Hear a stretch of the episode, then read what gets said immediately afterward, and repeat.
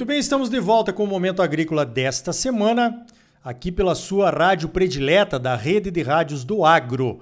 O oferecimento é do Sistema Famato Senar, Sistema Sindical Forte e Agropecuária Próspera, e também do Cicred, gente que coopera cresce, venha crescer conosco, associe-se ao Cicred. Olha só, essa semana representando o Instituto Soja Livre, aquele instituto que promove o plantio produção e novas variedades também, o desenvolvimento de novas variedades de soja não transgênica, de soja convencional, que normalmente capturam um, um prêmio lá, principalmente do mercado europeu, nós participamos de um seminário que foi organizado pelo Proterra, que é uma certificadora, então, para saberem lá na, na Europa o que, que acontece com a volatilidade da produção de soja convencional. Tem anos que tem, tem anos que eles não encontram, tem anos que o produtor recebe o prêmio, tem anos que não recebe. Foi na quarta-feira de manhã e também participou o meu amigo Johnny Drescher, é um brasileiro que mora há alguns anos na Europa, ele é corretor de farelo de soja, principalmente farelo de soja convencional, né? São poucos os que têm corretores de farelo de soja e grão de soja convencional nesse mercado aí, conhece muito do mercado europeu. E eu vou começar perguntando para ele então, Johnny, como é que é isso? Essa volatilidade continua? O que está acontecendo? Porque a cada ano que esse prêmio não aparece aqui para o produtor, diminui a produção e depois é difícil de recuperar, né? Os europeus já entenderam isso? Bom dia. Bom dia, Ricardo. Prazer falar contigo de novo. Essa volatilidade né, que a gente estava discutindo hoje nesse, nesse webinar, nesse seminário aí, ela vem acontecendo assim a cada X anos, né? A última vez que a gente teve isso, eu acho que foi não com a mesma intensidade, mas foi lá por 2013, mais ou menos, né? E é um problema que a gente, enfim, os meios de combater para mim são, são claros, né? Nós temos um, um descasamento aqui, é, é um descasamento entre o momento em que se manifesta a intenção de compra dos compradores aqui na Europa, né? E o momento em que essas decisões têm que ser tomadas no Brasil, o momento da compra dos insumos, o momento da compra das sementes, né? Como não existe essa previsibilidade, tem muito produtor que ele, ele vai, digamos, vai ter um problema algum ano com a sua produção de soja convencional, porque ele plantou, investiu e depois não teve comprador, ou não teve comprador que remunerou da, da forma como ele esperava, ou seja, foi frustrante. E esse, essa pessoa, esse produtor rural, obviamente, ele não vai investir a mesma coisa no ano seguinte, né, porque ele teve uma frustração. Qual é o problema? O problema é exatamente essa falta de certeza do agricultor brasileiro, do produtor de não transgênico, de que ele vai sim, depois da, da colheita, ter um tomador que vai remunerar ele é, com um prêmio decente, né, é, pela produção não transgênica. É, e isso tem sido um problema, porque você tem as duas questões. Primeiro, primeiro os compradores que chegam muito tarde para negociar no Brasil, é, uma, é, é, é um hábito, é, uma, é quase cultural. Os compradores eles vão, vão começar a conversar sobre as compras da safra seguinte lá pelo, pelo quarto trimestre, ou seja, setembro, outubro é quando esquenta a negociação para uma safra que vai ser colhida, no caso do Mato Grosso, em janeiro, fevereiro, né? Ou seja, é muito em cima. Até, até o momento, no momento em que esse comprador se aproxima do produtor no Brasil, a soja já está no campo, não tem como, como você mudar. As sementes já estão compradas, você não vai mudar a sua intenção de plantio, né? Então esse diálogo tinha que começar muito antes e de preferência e é isso que também falta. Então, falta, primeiro, falta, falta acertar os momentos da conversa e falta essa certeza do produtor de não transgênico de que ele vai ter prêmio. Ele pode não saber o nível de prêmio, porque o mercado é volátil. Assim como ele é volátil para commodity em si, para soja, para milho, os prêmios de não transgênico variam de ano a ano, mas a certeza de que vai ter prêmio já seria uma segurança necessária para o pro, pro produtor. E eu acho que é isso que está faltando.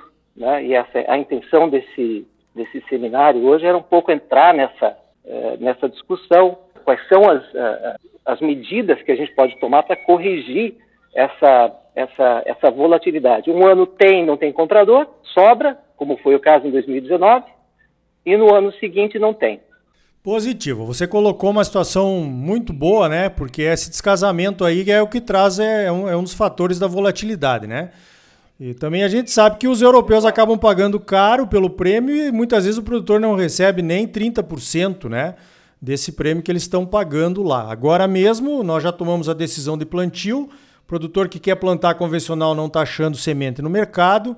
E provavelmente nós vamos ter mais um ano aí apertado para os europeus encontrarem o convencional que eles tanto buscam aí pelo mundo afora. Agora, Johnny, o Instituto Soja Livre foi o único que fez propostas ali no, no seminário, né? Uhum. Nós fizemos três propostas. Nós falamos que nós precisamos de um contrato de prêmio antecipado, pode ser por um ano, dois anos até, né? Para o produtor ter certeza de quanto que ele vai receber. Seria um contrato do prêmio, depois a soja se vende como se vende normalmente no mercado a nossa sugestão. Segundo, nós falamos de uma nova certificação, onde nós poderíamos colocar, por exemplo, os princípios e critérios do Soja Plus, que é um programa de melhoria contínua que é desenvolvido aqui no Brasil.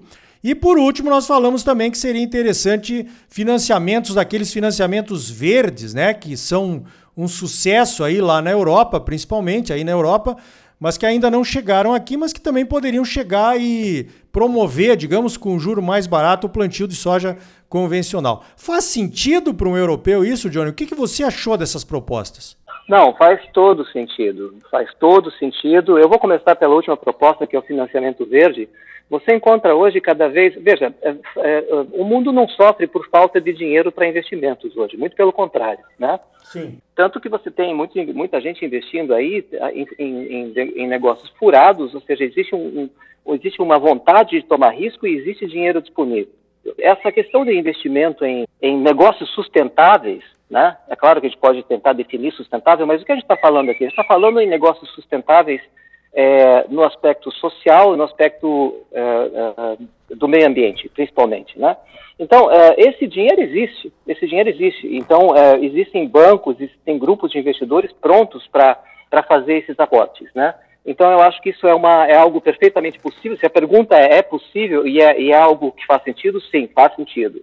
A questão do, do outro ponto da proposta, que é contratos de, de, a gente chama isso às vezes em inglês de frame agreements ou LTAs, né, long term agreements ou é, contratos de, não sei como é que a gente traduz em português, contratos Contrato de longo prazo. longo prazo, né? é, isso. É, isso também é óbvio, é uma necessidade, é aquela história, a gente estava falando de um, de um produto que, sem, sem ter a certeza de que vai ter tomador, o produtor não vai investir ou vai investir muito pouco, ele vai, quem sabe, fazer uma área ali pequena com não transgênico, às vezes até por uma questão de controle de ervas daninhas e tal, uh, enfim, uh, por razões técnicas, mas não no sentido comercial de larga escala. Então, sem esses contratos, não faz sentido. Uh, o problema é que esses contratos, eles existem, mas eles têm uma duração de um ano. É difícil sair desse ciclo de um ano, né? Então, normalmente os contratos são um contrato de fornecimento que cobrem um ano safra. Então, um, um tomador típico aqui na Europa vai comprar seu farelo de soja, né, que na verdade a gente está falando de soja não transgênica que vai virar farelo e vai virar ração. É, um contrato típico é um contrato com, com, de fornecimento que o primeiro mês de entrega é o mês de março e o último mês de entrega é o mês de fevereiro. Então são 12 meses de, de março a fevereiro. Né? E aí vem a safra nova, vem uma nova negociação. Eu acho difícil a gente ter uma situação em que você vai, vai ter um contrato de longo prazo, um LTA, com um prêmio fixo para mais de 12 meses. Mas esse não é o maior problema hoje. O maior problema é exatamente a falta de certeza de que vai ter o comprador e de que vai ter o prêmio. O prêmio ele pode variar. Ele pode ser de 20 dólares por, por tonelada em um ano, ele pode ser, sei lá, pode ser 30 dólares por tonelada no outro ano, depende da região do Brasil também, isso é mais ou menos interessante. O Brasil é muito grande, então a gente não pode falar num, numa remuneração que cubra todo o espectro dos produtores de soja não transgênica no Brasil.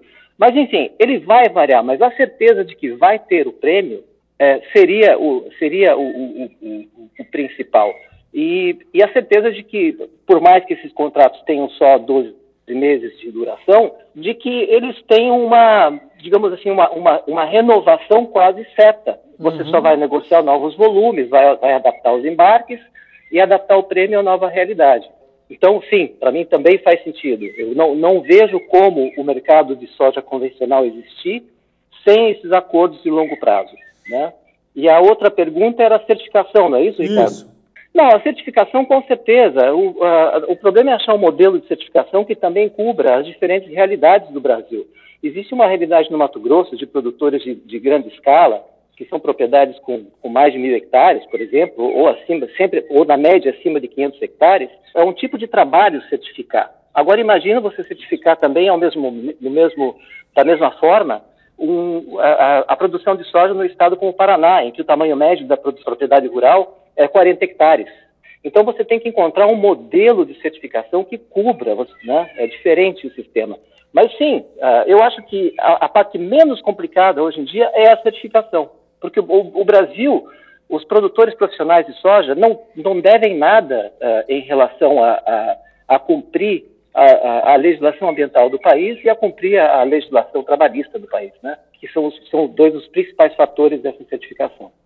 Positivo. Eu acho que eu vi também que tem muita informação ruim sobre o Brasil, né? Pelas apresentações que a gente viu ali dos retailers, né? Supermercados, das ONGs, então nem se fala, né? Johnny, sempre é bom falar contigo. Nosso tempo é curto, infelizmente. Vamos fazer isso outras vezes, né? Parabéns pelo teu trabalho aí e muito obrigado pela tua participação aqui no Momento Agrícola. Não, obrigado, prazer falar com vocês, tá?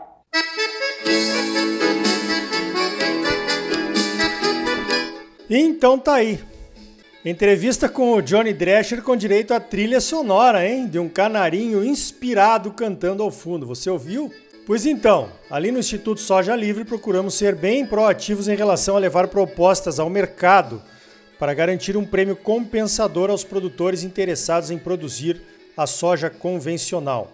O lema do Instituto Soja Livre é: cultive a sua liberdade de escolha, estratégico para todos os produtores em relação aos transgênicos. Mas parece que para os europeus só interessa questionar a nossa sustentabilidade, o desmatamento e outras agendas daquelas velhas ONGs que se dizem ambientalistas e que nós bem conhecemos. Olha, se eles quiserem realmente resolver o problema da oferta volátil da soja convencional, podem vir que nós temos a solução. Se quiserem atestar a sustentabilidade da nossa produção, podem vir também, pois nenhum outro produtor do mundo fez tanto pelo meio ambiente nesses últimos 10 anos como os produtores brasileiros. Tudo isso é auditável e verificável. Então, venha! No próximo bloco, as armadilhas e perigos da famosa relação de troca de produto por insumos e máquinas agrícolas. É logo depois dos comerciais. E ainda hoje, o Manifesto por uma Nova Comunicação no Agro, com José Luiz Tejon. Para saber mais, continue ligado. Voltamos em seguida com mais momento agrícola para você, no oferecimento do Sistema Famato Senar, Sistema Sindical Forte e Agropecuária Próspera. E não esqueça, Sicredi. Gente que coopera cresce. Associe-se ao Sicredi e venha crescer conosco. Voltamos já!